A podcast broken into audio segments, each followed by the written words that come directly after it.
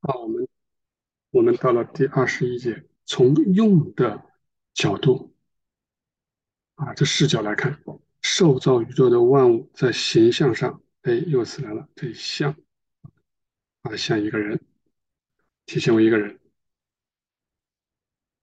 呃，由于人体现了那个作为全体综合的宇宙，古人就称一个人为一个小宇宙。啊，这是在古代哪个古我们不知道啊，反正是是蛮久远的时候，人们的称人就是一个小宇宙。那人为什么会被古人这么称呼呢？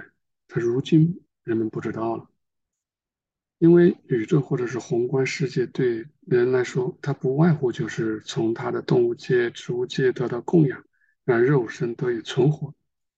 然后就是靠它的光来看东西，靠它的大气来呼吸而已。如果只是从这方面来看，说宇宙啊，人就是一个宇宙，或者是个小宇宙，那这这样说的话，它并不意味着啊，他说这些东西啊，并不意味着一个人就是一个小宇宙啊，万物的集合就成了大的世界或者大的宇宙。那到底是怎么看呢？啊，他他来解释，他说原来古人呢这么说，他说称一个人为一个小宇宙或者是微宇宙，这个原理啊，是因为什么？是因为那个时候的人他拥有的这种对应的知识啊，他懂这些东西，那个时候他懂，他看到一个，比如说看到一棵树。哎，他想的不是树，他想的是树对应的一个天上的或者临界的一个什么东西啊？看山，看水啊，他的想法是不同的。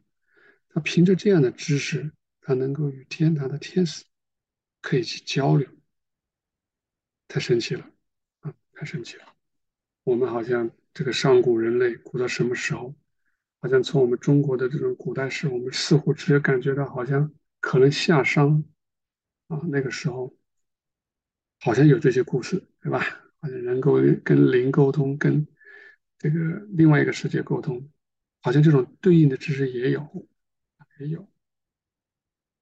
而因为天堂的天使从周边可以看，从周边可见事物中看出，怎么看呢？啊，并不是表面上的，他只是说从用的这个角度来看，他说宇宙万物的在形象上都体现为一个人，体现为一个人，这个是蛮神奇的。好，我们接着往下看，怎么个体现法？为什么他能看出来这万物都像一个人？他说，除非是。出于灵性世界所看到的宇宙观，否则，啊，否则我们这一节所说的这个观点，什么宇宙万物在形象上体现为一个人，因而人一个人是个小世界或者小宇宙，在这个说法就没办法进到任何人的思维和知识当中。啊，这又一次提到了，说我们要用这个世界的观点来看问题。这个观点在第一章也提，第一章还不止一次，最少有两或者三次提到。他说：“你如果不跳出来，啊，如果不从自然界的这种观念跳出来，啊，你能跳到精神的层次或者是灵性的层次，你如果不跳出来，你就没办法明白这些道理。”啊，这又一次来告诉我们。怪不得主总是要我们不要爱世界，在这个世界没关系啊，但是你不要去把你的心思意念太过着重于这个。当你注重于这个的时候，那那个世界很多东西你就是没法想象的。因此，他接着说：“他说，因此，除非通过灵性世界的某个天使。”或者是被允许去的啊，就像他本人一样的，被蒙恩去看到、有所见闻，而否则这个东西就没办法去证实。啊，确证不了。啊，他说斯威登伯格就恩准有这个待遇，嗯，他是可以凭着他的所见所闻来揭示这个奥秘，因为我们相信他领受的这种启示，我们也没有理由去，是吧？说你所见的我怀疑，因为本着我们来学习这些这些从天上来的启示，我们也透过舍登伯这个人。然后把他灵界所见的告诉我们，我们从中有所领受。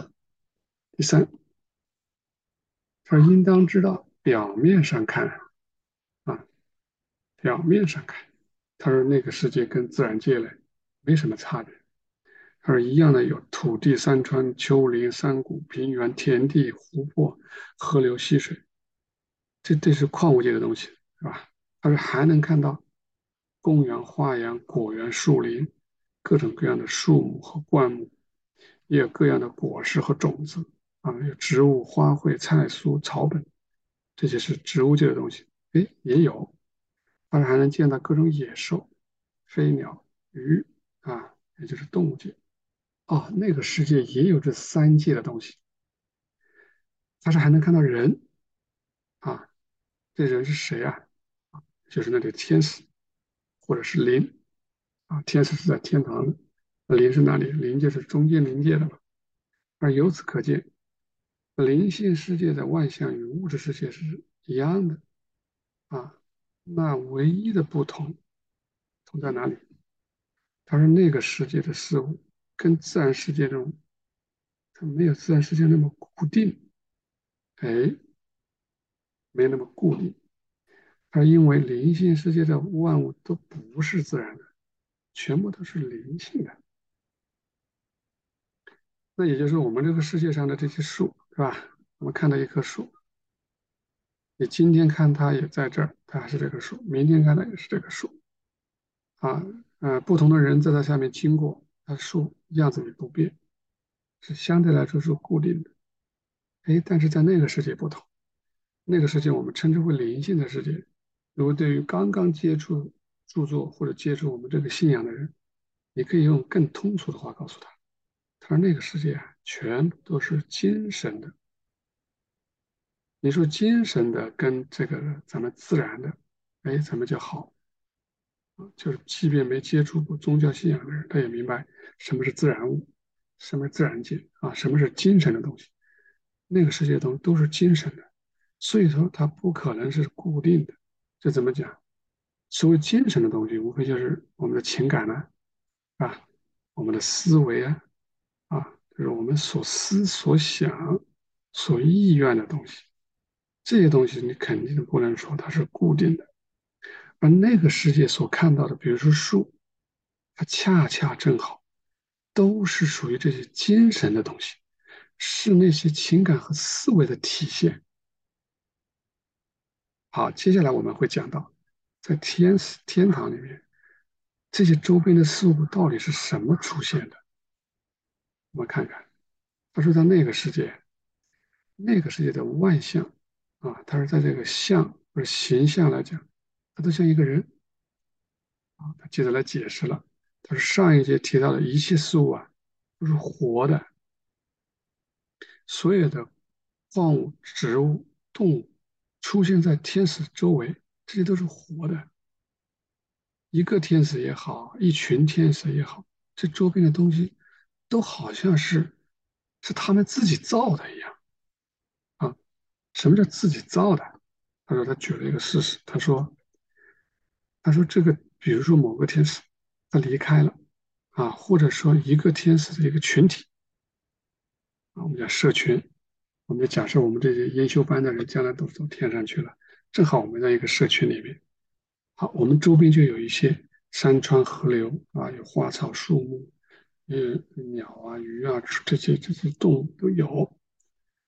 他这假设我们这些天使换了一个地方啊，出去旅游了，就出去了，那这些东西，这个地方这些东西就不存在了，就没了，就不再显现了。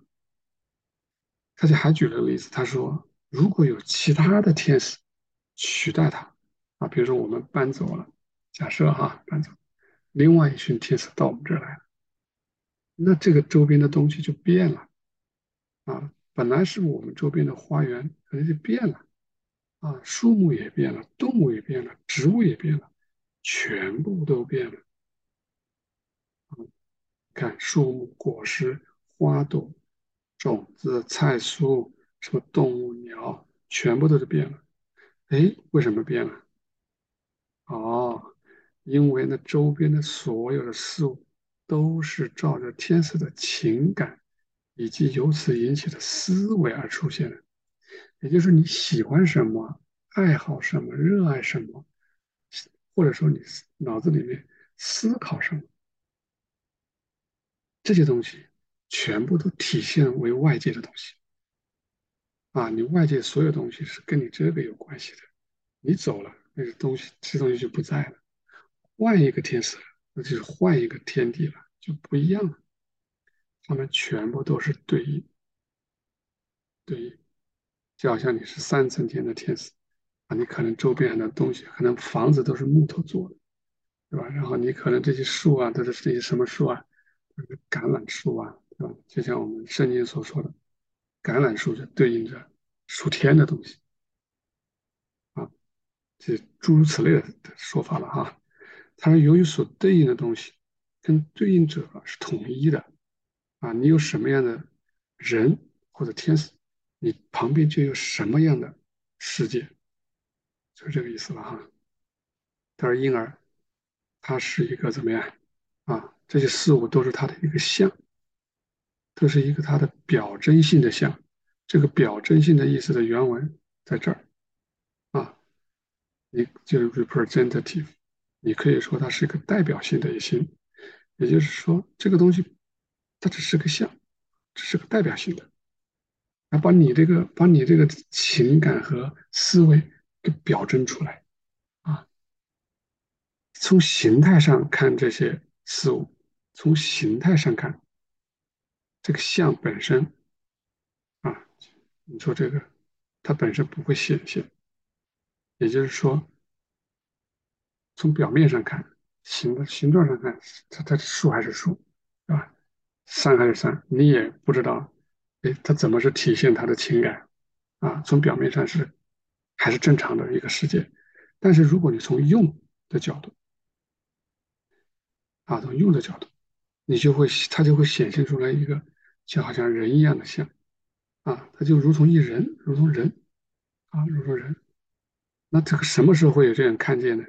他说他眼睛被主打开的天使，啊，他能就他能够从用的对应角度，他看这些事物，他甚至能从中看到他们自己，看到他们自己，不就看出一个人出来吗？人形出来吗，啊，这个就是很有意思的。那就是所以说，天上的东西都是活的啊。其实你在天上，你周边的所有事物跟你就是一体的啊。所体现的就是把你体现出来，因为所谓的你，所谓的那个天使，不过就是他的情感与思维嘛啊，他所意愿的和所认认知的东西啊，这就完完全全跟咱们的自然界是不一样的啊。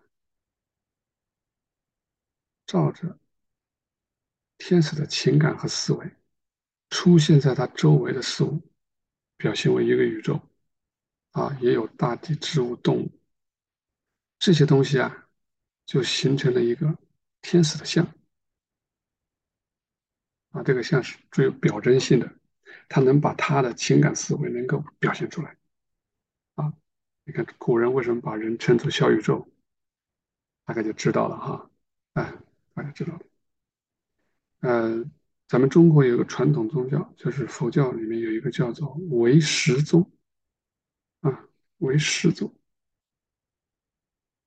唯识，它有一个类似的表达，就是所有的外界，就是有有心，有他的意识啊，我们简单讲啊，就是有他的意识，是他意识的显现。哎，你看这些不同的宗教。还有类似的一个看见啊，他们如果来读咱们这个文章啊，那就应该有所收益了啊。这也就是为什么像铃木大拙这样的这样的禅宗的一个，他是唯一，他是把这个这个禅宗推向西方的一个，应该是先锋吧，啊，他做的贡献也很大。他对有咱们斯文的斯文登伯格的著作就非常非常的推崇，他甚至跟很多的他们的他们那个宗教的，甚至跟西方很多人士也推崇咱们这个斯文登伯格的著作，他把它翻译，他最先最先翻译四本啊，把四本书，包括《Heaven》还有《天堂与地狱》啊，什么《圣爱与圣智》啊，这他都翻译过来了啊，翻译的到日文，翻译成日文。在日本去去推荐，好，这是题外话。也就是说，很多真理啊，是其实是共通的啊，但是呃，它的出发点不一样啊，他可能看不出，或者是没有看见为什么最终的这个有一个神，或者这个神居然是一个神人啊，这一点他们可能。是有所保留的，他不像我们新教会是一心一意的，是把的目光对准这位神人。好，我们最后一节就是讲创世，它是开始于至高或者是至内在，因为这个至高至内在是什么呀？是神性，或者就是神啊。你讲神性也好，讲神也好，意思差不多，因为神性唯独属于神。向中期或者末端进行，首次止步于此。我们在白板上画的那个图就是这个意思，从头开始，是吧？然后一直发展发展发展，终端，终止步了，停止。然后创世的末端啊，这是末端，就是自然界，啊，就是自然界。就是就是我们讲这个，包括所有的球体啊，就是地球啊，以及上面的万物，它这些东西已经成就了，人就被造出来了。哎，这里就有个信息了，这些东西成就了，人就被造出来了。也就是人的被造是在这些之后，而不是在之前。而且最关键的是，神性秩序从初始到终极的一切都被授予给他，授予给谁啊？授予给人呐，也就是说，从头啊，从头，从神开始，对吧？或者叫神性之爱，或者神性之外开始，一直到终端，到自然，到了物质。他说这些东西，这是一个完完整整的秩序，从头到尾，从这个这个神性的秩序，他是都给人了，这是什么意思啊？都给人了的意思就是咱们这个人。你我他的这个人，我们里面有从头到尾的秩序，也就是我们里面有一个至内在，或者说有个至高，啊，那就是神性的这个爱与智慧了，它流出来，然后第三层天，二层天，啊，然后一层天，是吧？然后再往再往外，中间临界。啊，再往外，我们讲物质界，对吧？对，他说这些东西啊，全部都在我们人里面，这个秩序我们人一个人都全背了，或者从最最高，啊？往下，三层天，两层天，一层天，中间临界，物质界，从高到低的这个秩序，你说从高到低也可以，你说从从内到外也可以。而这个神性的秩序，全部都给我们人了。现在我们开始认识到，咱们作为一个人，多么的奇妙，对吧？也是多么大的一个恩典。他说，他的智内在部分，对吧？是这个秩序最粗的东西，是智内在的。秩序最初不就是是 divine love，对吧？神性爱和智慧，也是最高的部分。啊，他说至外在的。就是这个终极的东西，也就是物质啊、自然的东西，那就是我们这些肉体啊，肉体，就是从内到外，咱们人都全部都具备了。而所以，就这个意义上讲，人在这个形式上，在这个 form 上啊，被造为神性的秩序。咱们人从这个我们的形式上而言，啊，居然是神性的秩序。那我们为什么要被招到教会来？为什么要去有信仰？为什么要去学这个著作啊？啊，然后说什么要建立系统的这个神学知识，然后要读圣经，这是为嘛？这是干嘛呢？我们不是有这些秩序吗？是的，是给了我们，但是乱了啊！也是因为我们不管是从遗传，还是到我们后天养成，很多东西就慢慢的把这个秩序乱了的意思。更精确讲，是把这里面这些秩序的三层天、二层天、一层天的东西，我们给它给关上了啊！我们在意的就是外面这些东西。啊，这些世界的物质的，或者是记忆的东西，或者是来自于我们遗传的这些欲望、这些情感、这些思维，老是困在这里。